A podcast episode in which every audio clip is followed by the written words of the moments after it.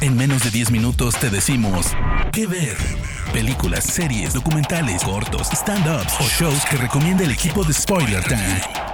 ¿Qué ver? Hola amigos de Spoiler Time, ¿cómo andan? Bienvenidos a un nuevo episodio de ¿Qué ver? Este podcast en el que les hacemos recomendaciones en menos de 10 minutos. Yo soy Vicky Reptile, me encuentran en Twitter y en Instagram exactamente así como Vicky Reptile y hoy les quiero recomendar The Leftovers, una serie original de HBO creada por Damon Lindelof y Tom Perrotta. De Lindelof ya les he hablado un poco en otro episodio donde les recomendé Watchmen, otra serie original de HBO, y Tom Perrotta es un autor norteamericano el cual escribió la novela en la cual se basa esta serie The Leftovers. La serie se estrenó en el año 2014 y terminó en el 2017 luego de tres temporadas. ¿De qué trata The Leftovers? La historia de esta serie empieza tres años después de un evento que se va a llamar The Sudden Departure, es decir, la partida repentina. En este evento, el 2% de la población mundial ha desaparecido sin ningún tipo de explicación. Sí, como escucharon, de un segundo para otro, puff, 2% de la población desapareció para siempre sin ningún tipo de razón. ¿Qué pasó con ellos? ¿Qué van a hacer los que se quedaron en el mundo, ese 98% que sobrevivió? Bueno, eso es el centro de la trama de The Leftovers. ¿Qué ver? Particularmente, esta serie va a tener un protagonista, por supuesto, que es Kevin Garvey, que va a estar interpretado por Justin Theroux. Kevin Garvey es el jefe de policía de una ciudad de Nueva York que se llama Mapleton. Y él va a vivir con su hija adolescente, Jill, y va a estar lidiando con las consecuencias de este evento. Como les decía, la serie empieza tres años después del Sudden Departure. Entonces todas las consecuencias de lo que pasó van a estar ya muchísimo más asentadas y encarnadas en cada uno de los personajes. Particularmente en la historia de Kevin Garvey, su gran tragedia es que su mujer, Lori, lo abandonó después del Sudden Departure para unirse a uno de los muchos nuevos cultos que empiezan a surgir que tratan de darle una explicación o un sentido a la vida después de que sucede esto, ¿no? Después de que el 2% de la población mundial desaparece sin ningún tipo de explicación. El culto al que se une Lori es llamado los Guilty Remnant y son unos nihilistas que se la pasan fumando, vestidos completamente de blanco, que han renunciado a la palabra oral, ¿sí? no hablan en ningún momento, y que lo que tratan de transmitir es que ya no hay sentido para la vida, porque en cualquier momento podemos desaparecer sin ningún tipo de razón.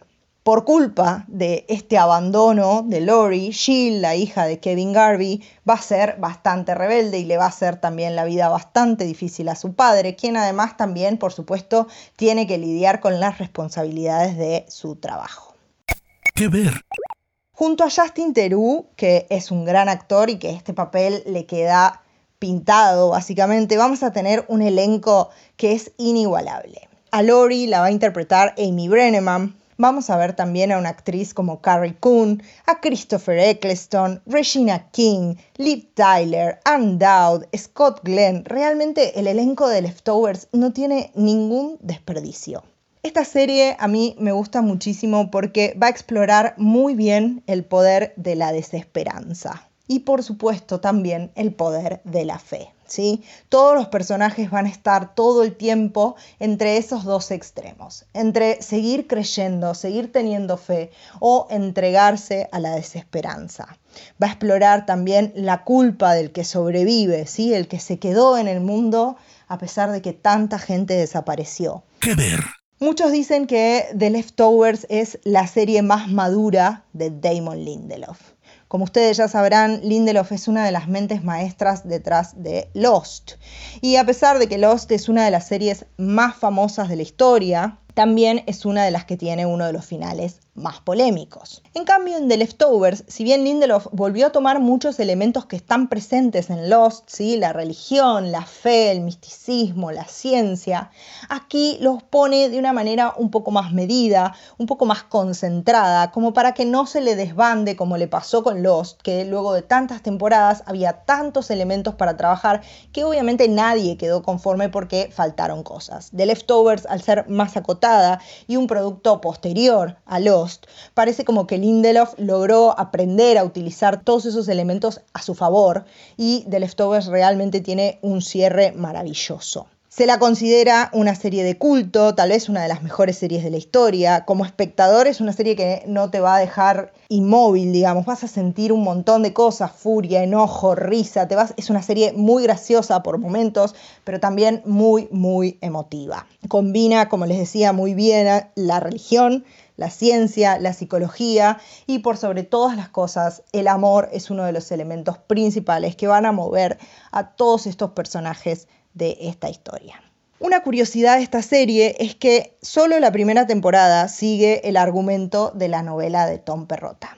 Después de terminar esa primera temporada ya habían cubierto completamente ese argumento, entonces para la segunda y para la tercera tuvieron que crear contenido nuevo. Por supuesto, además también hay algunas diferencias entre novela y serie, pero eh, se nota muchísimo la diferencia entre la temporada que está basada en esa novela y las otras dos, particularmente por una cuestión de tono. La primera temporada es un poco más oscura, un poco más triste, mientras que la segunda y la tercera tienen unos toques de humor bastante interesantes que las diferencian. De hecho, hasta eh, la, música del principio de la serie cambia en la segunda temporada, variando ya desde el principio, principio de cada episodio, el tono de la serie. Les estoy recomendando The Leftovers, una serie original de HBO, la pueden ver en HBO Go, tiene tres temporadas. Yo soy Vicky Reptile, nos encontramos en un próximo episodio de Que Ver. De parte del equipo de Spoiler Times, Esperamos que te haya gustado esta recomendación. Nos escuchamos a la próxima. ¿Qué ver?